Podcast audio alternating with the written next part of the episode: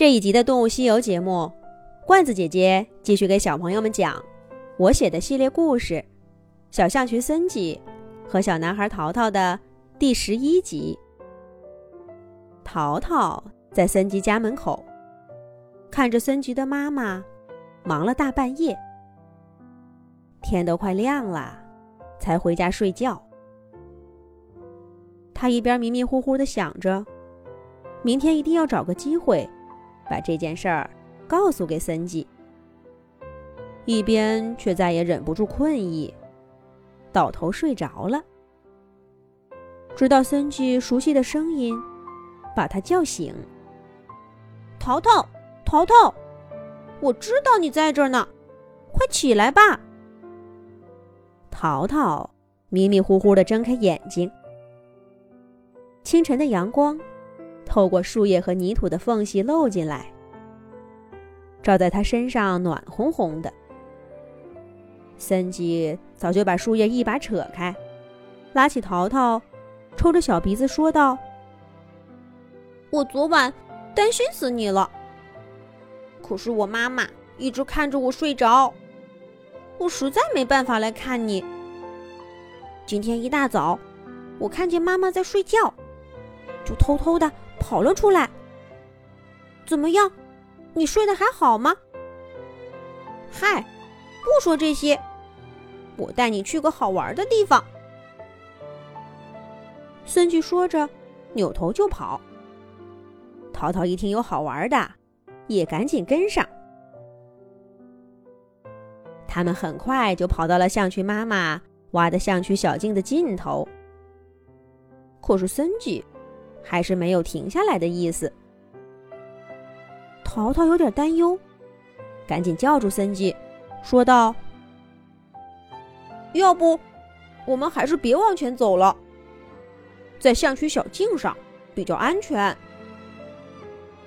森吉扭回头，眨眨眼睛，说道：“放心吧，我们要去的地方也绝对安全。”说完这话。森吉跑得更快了，在走出象群小径不远的地方，停在一个洞穴口。森吉刹住脚步，一边等淘淘，一边把鼻子凑过去闻了闻。然后，他满意的点点头，冲淘淘挥挥爪爪，自己先跳了进去。淘淘跟在森吉身后，小心翼翼的。走进了不起眼的洞口。从这个洞口进来，是一条斜斜的路，既隐蔽防晒，又能保证有些恰到好处的光线能透进来，不至于太黑。顺着路往下走，越走越宽。到了最底部，房间就变得很宽敞，差不多呀。有十几个森吉的家那么大。这个洞穴的墙壁都是土做的，软软的，香香的，一看上去就知道是刚刚挖好的。森吉一头躺在一张土做的小软床上，舒舒服服的抽着小鼻子，看起来十分的惬意。淘淘。也在森吉身边坐下。果然，那张小床软乎乎的，好像一点都不比他家里的儿童床逊色。这是哪里呢？还没等淘淘发问，森吉就抽着小鼻子凑过来，笑嘻嘻地说：“怎么样，我森吉找的地方不差吧？”淘淘赶紧点点头。好奇的问道：“这也太舒服了，这是什么地方啊？你怎么会带我来这儿呢？”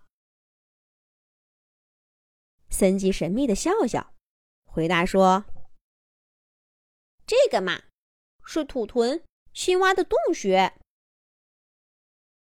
淘淘又不明白了，他问森吉：“土屯是谁？也是你家的亲戚吗？”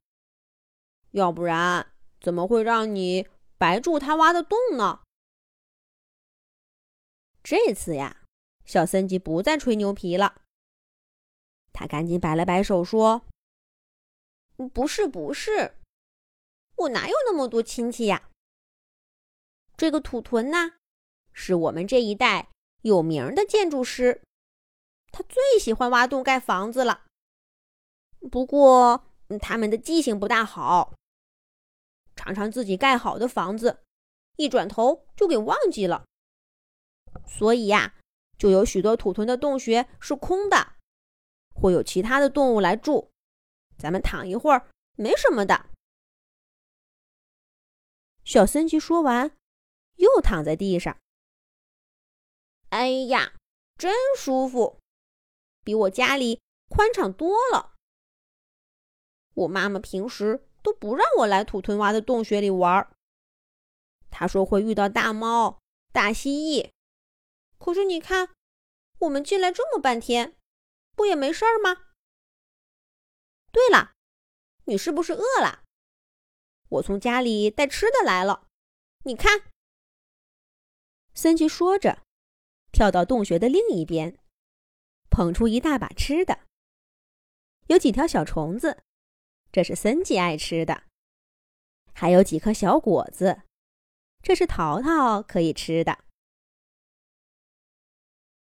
淘淘看到森吉带过来的虫子，想起昨天夜里象群妈妈忙碌的身影。他觉得必须把这些事告诉给森吉。淘淘扭过头对好朋友说道：“森吉，你知道吗？其实你妈妈很辛苦的。”森吉捧虫子的爪爪停下来。大眼睛忽闪忽闪的看着淘淘。